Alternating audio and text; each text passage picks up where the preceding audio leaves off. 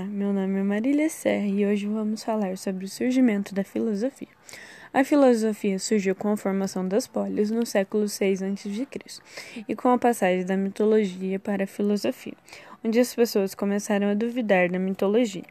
Antes do surgimento da filosofia, os homens viviam de explicações mitológicas com base no conhecimento religioso e senso comum, para explicar fenômenos naturais e regras sociais.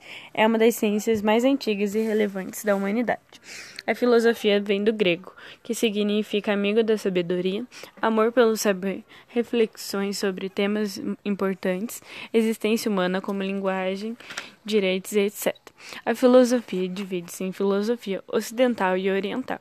A filosofia ocidental é o pensamento filosófico e obra do mundo ocidental. Historicamente, o termo foi inventado recentemente para se referir ao pensamento filosófico da civilização ocidental. A filosofia oriental é a filosofia desenvolvida nos países da Ásia Oriental e Oriente Médio.